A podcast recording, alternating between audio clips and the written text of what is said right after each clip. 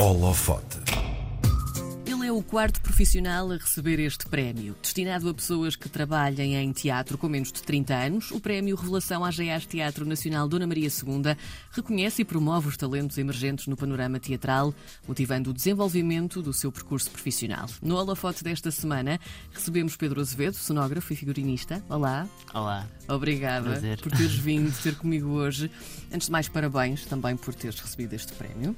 Ahm, eu gostava de começar aqui por, um- por uma parte ahm, muito importante do teu discurso de agradecimento que vi, do início ao fim. Ahm, tu, tu dizes que para ti fazer teatro é ligar-te a pessoas, não é? Eu queria perguntar-te então, em primeiro lugar, como é que tu te ligaste ao teatro? Hum. ok.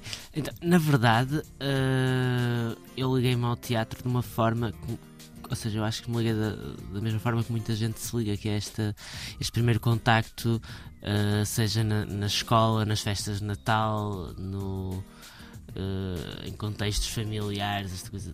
Eu tenho uma irmã mais velha e, portanto, nós os dois também brincávamos muito, eh, não só ao faz de conta, mas mesmo no Natal havia esta, esta ideia de sempre, todos os anos, de fazer um, um pequeno espetáculo, um pequeno momento de apresentação para a família.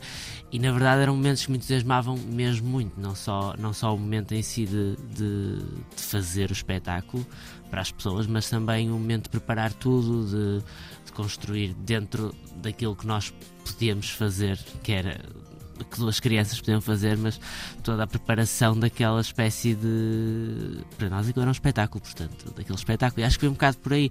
Eram momentos que me interessavam sempre muito, mesmo quando na escola tinha de pensar em algum tipo de apresentação, sempre gostei muito de, desta ideia de poder eh, comunicar alguma coisa através de um momento de apresentação. E acho que foi aí. E é assim que entra também a cenografia na tua vida ou no, no plano do futuro que tinhas para ti? A cenografia vem um bocadinho porque, na verdade, eh, como eu estava. Ou seja, eu sempre gostei bastante de, de- de- de trabalhos manuais e de, e- e de artes visuais, de um modo geral, e segui artes visuais no meu, no meu décimo ano, quando tive de escolher uma, uma opção. E, e a- na verdade, a cenografia foi sempre uma coisa que eu. que sempre me despertou alguma curiosidade por poder estar ligada ao teatro, mas ao mesmo tempo também estar ligada às artes visuais e ser assim uma espécie de meio termo, quase como, ok, nem, nem possibilidade de decidir se, se queria artes visuais ou artes performativas, vou para a cenografia, que assim estou um bocadinho com o pezinho num lado e no outro ao mesmo tempo. Acho que foi um bocado por aí. Então, e para quem é leigo, Pedro, ne- nesta coisa da, da cenografia, o que é que faz um cenógrafo? E o figurinista também, não é? Portanto, como é Então- que estes mundos colidem? Eh, essa, essa é, é curiosa essa pergunta, porque é uma pergunta que me tem sido feita. Uh, muitas vezes desde que recebi o prémio e, e que eu, e que eu digo sempre isto, mas vou dizer outra vez que eu acho que é muito sintomático de, da, da falta de, digamos, reconhecimento que eu acho que Sim. ainda existe nesta profissão. Por Sim. isso é que eu tens de explicar. No fundo, um, um cenógrafo ou um figurinista, no caso de um cenógrafo, é a pessoa que, que concebe e que pensa o espaço cénico do, do espetáculo, ou seja, que, que pensa quais os elementos a colocar em palco uh, do ponto de vista do espaço, seja. Uh, seja um- numa forma mais convencional um- uma tela, de, um fundo, seja uh, pensar no- nos objetos e adereços, se- seja mobília, seja. Há muitas formas de pensar a cenografia e cada vez eu acho que ela está mais. hum, cada vez é mais Abrangente? definida e abrangente, sim sim. o que é que é isto de cenografia, mas, mas no fundo tem a ver com isso, tem a ver com o pensamento do espaço cénico, ah, ligado à dramaturgia do próprio espetáculo, que o encenador ou o criador, quando não é o próprio cenógrafo, o encenador e criador, ah, Que também pode ser. Que também pode ser, que no meu caso sou também ah, encenador e criador, portanto, que é, que é bastante, para mim, é, é bastante prazeroso. Mas o figurinista, em contrapartida, trabalha também o lado plástico, mas mais associado ao- à indumentária e, à, e à roupa propriamente dita que, o- que os intérpretes, as pessoas que estão em palco, usam. Também sempre em diálogo com, eh, com o resto das áreas do espetáculo, de, de desenho de luz, cenografia. Ahm, eu faço um bocadinho das duas, na verdade, portanto. Tu dizias no início dessa resposta que não há o reconhecimento ainda devido, não é? Porque é que achas que isso ainda acontece? Acho, acho principalmente porque é uma profissão que, ou seja, para já porque nem toda a gente vai ao teatro. e portanto uh, a ida ao teatro ainda é um, um, um é uma atividade assim um bocadinho negligenciada, apesar de tudo. Acho que nós ainda vivemos assim, ainda, ainda se vê muitos artistas a ver teatro, mas, mas há pouca, assim, pensando um bocado de uma forma mais comunidade em geral, uh, há pouca gente a ir ao teatro e, portanto, há pouca gente a ter conhecimento daquilo que implica ou das pessoas que são necessárias para fazer, para, para fazer uh, teatro. E depois porque acho que é uma área, uma profissão que está muito mais, obviamente, no bastidor, porque o trabalho é feito até ao momento da estreia. Uh, enquanto que o, que o trabalho dos atores ou dos intérpretes, bailarinos, performers, é um trabalho uh, cujo, cuja visibilidade é imediata, não é? Porque o público senta-se e, e, e, vê o trabalho a acontecer. No caso do, do cenógrafo e figurinista, aquilo já parece feito, portanto, nem, às vezes as pessoas nem pensam muito bem que houve alguém a fazer isto. Mas também, obviamente, acho que estou a, estou a exagerar um bocadinho, porque acho que também cada vez mais, aliás, este prémio Sim. é prova do contrário. sobre isso, não é? Da, da importância que este prémio tem para ti enquanto profissional e também para todos os outros que trabalham um bocadinho mais. Eu não gosto de lhe dizer na, na penumbra, na sim, escuridão, sim, não, mas, não eu percebo, tanto, claro. Não é? Sim, eu acho que é isso. Acho que este prémio está a fazer esse, esse trabalho de dar a conhecer, que eu acho que é, que é importante e que já o ano passado foi super importante com a, com a atribuição sim, do prémio à Karin, dúvida. Também, era, também é desenhadora de luz e, portanto, também é um trabalho muitas vezes uh, esquecido, digamos assim. Eu fiz umas aspas na rádio, não dá para ver, mas, uh, uh, mas sim, acho que é acho que sim. que sim. acho que este prémio vem mexer um bocadinho com isso. Falando aqui um bocadinho de novo do, do trabalho que tu fazes, palpável, tu no teu discurso falavas também de um carpinteiro, portanto, uhum. um, isto aqui é quase uma ramificação de funções, não é? Tudo gira à volta da mesma coisa. Uh, o, por exemplo, o que é que faz um carpinteiro? Um, ou seja, o que é que tu fazes para que esse carpinteiro materialize o teu trabalho? Então, na verdade, o, o carpinteiro que eu falei que, que, que eu é uma pessoa que eu admiro bastante, que é o José Maia. Uhum. Uh, para mim, ele não é só um carpinteiro, eu acho que ele é assim um. É um homem extraordinário e, e é, no fundo, é a pessoa, no meu caso, ele uh, fará outros trabalhos e para outras pessoas, é a pessoa que executa ou constrói uh, os desenhos, não só meus, mas de vários cenógrafos em Portugal.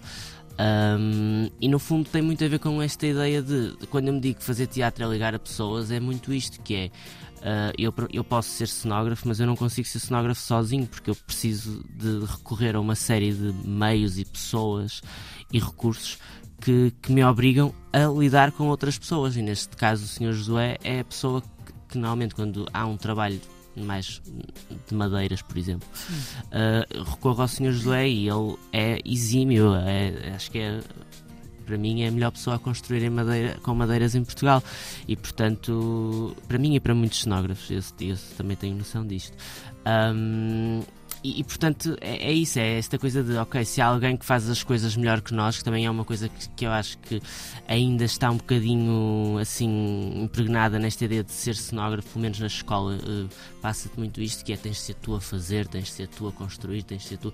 E eu percebo que na, hum. na, na, prática nós tínhamos de saber como é que as coisas funcionam, mas efetivamente há pessoas que fazem as coisas muito melhores e há pessoas que são uh, muito mais perfeitas do que nós a fazer. E se essas pessoas existem, também acho que é uma forma de de, de não só de dar trabalho, obviamente, mas também no sentido de, de empregabilidade, mas também no sentido de nos envolvermos mais com outras pessoas e podermos incluir mais pessoas nesta coisa que é fazer teatro, que eu acho que é super importante, esse encontro de pessoas. Tu trabalhas aqui em espetáculos de teatro, dança, música, o processo criativo é muito diferente para cada uma destas espécies de espetáculo, digamos assim é principalmente nas limitações Sim. técnicas. Uh, no caso da música, por exemplo, são, são cenários que têm de ser altamente portáteis, têm de ser altamente leves, fáceis de desmontar, porque são cenários que viajam muito, que, que têm de ser resistentes, porque são montados e desmontados muitas vezes. Uh, então há sempre esta ideia, eu costumo brincar com isto e dizer que tem de caber numa mala, porque depois tem de ir de avião para não sei para onde. Portanto, tem muito a ver com isto. No caso da dança, já às vezes está mais ligado mais aos figurinos. Eu sinto que os figurinos são muito mais condicionados uhum. em dança, porque obviamente há uma série de movimentos um, que é necessário que, que, os bailarinos consigam ter e questões de amplitude e tudo mais. Portanto, uh, e, e, portanto acaba por ser a, a, a parte técnica que, que, faz com que o processo varie.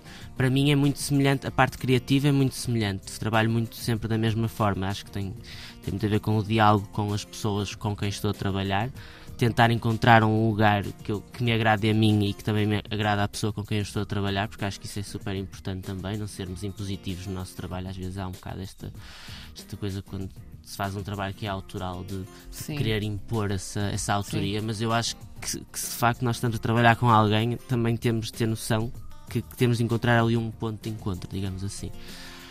Um, mas acho que é um bocado por aí, sim. Regressando ao teu discurso de agradecimento, há lá uma parte muito engraçada que eu, eu confesso que, que, adorei, que é tu agradeceste, obviamente, aos teus pais pelo apoio todo que te deram claro. ao longo da, da, tua, da tua vida e da tua escolha profissional, mas agradeceste também à garagem dos teus pais. Sim, eu agradeci aos meus é pais pela garagem, porque Sim, esse momento na verdade é assim uma espécie simbolicamente acho que representa o lado da precariedade que ainda existe na forma como se trabalha em teatro. Sim. Uh, na verdade, ou seja, o público não tem acesso a esse lado, é mais um, um, um outro lado que também está no, no, no, escuro, digamos assim. Mas a verdade é que há poucas condições para e fazer cenografia. Uh, implica uma série de coisas, nomeadamente dinheiro, nomeadamente espaço para, para arrumar as cenografias no final dos espetáculos e tudo isso tem custos muito elevados e as pessoas às vezes nem, nem têm noção e nem contabilizam isso em orçamento quando, quando se pensa um espetáculo. Um, e, e, na verdade, sim, os meus pais abriram. Pronto, aos bocadinhos começou por um saquinho, depois foi uma caixinha e um saquinho, depois foi umas placas e de repente montamos já lá um armário que está cheio de adereços. Portanto, a coisa neste momento está mesmo muito problemática. Estou-lhes sempre a dizer eu vou arrumar isto, mas sim, também acho que houve essa disponibilidade da parte deles e, é, e, e, também é essa disponibilidade que eu, que eu refiro no, no meu discurso, porque acho que é, que é de facto. Pronto, é uma coisa que eu dou bastante valor porque sei que nem toda a gente está com está para aí virar, digamos assim. Acho que isso também representa muito o apoio que os meus pais me dão neste, neste trabalho. Tu também apoias a, a, criação da arte de outra forma, em conjunto com, com o Guilherme de Souza. Uhum. Uh, és diretor artístico da Bluff. Fala-me também deste projeto, qual é a essência? Então, eu comecei a colaborar com o Guilherme em 2016 e, e na verdade, o trabalho começou obviamente de uma forma muito descomprometida e muito uh, esta ideia de concorrer a, open calls e a concursos para conseguir bolsas, apoios. Só que chegou um ponto em que, e começamos assim a fazer os nossos primeiros projetos em dupla, chegou um ponto em que efetivamente é necessário, uh, seja por questões logísticas ou quase financeiras, digamos assim, receber algumas quantidades de dinheiro que a título individual não seriam possível, não seria possível fazer, porque quando faz uma coprodução com teatros e tudo mais, é necessário mesmo receber grandes, grandes, entre aspas, outra vez as aspas que ninguém viu. Uh, Vai dizer grandes quanto vais fazer. e, e, a verdade é que é necessário quase criar uma associação para poder fazer esse, esse tipo de para, poder para esses procedimentos. E a Bluff nasceu um bocadinho assim, por necessidade. Não foi uma coisa que nós pensássemos uh, é preciso formalizar isto, porque na verdade o trabalho já estava a, a, ser feito desde 2016 e a Bluff só surge em 2019, portanto, até lá houve vários projetos que nós, que nós desenvolvemos em conjunto, mas de facto era necessário, mesmo por questões de candidaturas à, de, à Direção-Geral das Artes e tudo mais, portanto, havia, havia esta necessidade quase logística, digamos assim. Uh, e portanto é, é, daí que nasce a Bluff, mas o trabalho em dupla já nasceu, veio muito antes, na verdade. Então, agora para terminarmos, para onde é que vai o Pedro Azevedo enquanto criador a partir de agora? Agora que ganho este prémio, agora que já tens um bocadinho o teu nome um bocadinho mais exposto e o teu trabalho também, não é? Sim, na verdade vai, eu, eu acho que vai para onde já teria de ir. É um bocado isto que eu penso relativamente ao prémio, que é obrigado pelo prémio, obrigado pelo reconhecimento, vou aproveitá-lo mas ao mesmo tempo também não me quero uh, de alguma forma deslumbrar Sim. pelo reconhecimento do prémio. Acho que estes prémios são super fixos, são super uh, estimulantes, mas também podem ser perigosos nesta questão da gestão de expectativas. E houve vários momentos em que já, já, já, já percebi isso, mesmo com a questão da pandemia, por exemplo, em que uma pessoa sente que está a evoluir, mas de repente vem uma pandemia e Sim. parece que vai tudo abaixo. Portanto, eu acho que o prémio também tem de estar neste sítio de consciência, de não ser, manter o, o, trabalho que tenho vindo a fazer, com a esperança de que mais pessoas me conheçam e que, e que possa continuar a trabalhar e fazer aquilo que gosto, na verdade. Muito bem, ficámos a conhecer então melhor o Pedro Azevedo, é o quarto vencedor do Prémio Revelação AGAs Teatro Nacional Dona Maria II. Pedro, muito obrigada. Obrigado eu, foi um prazer.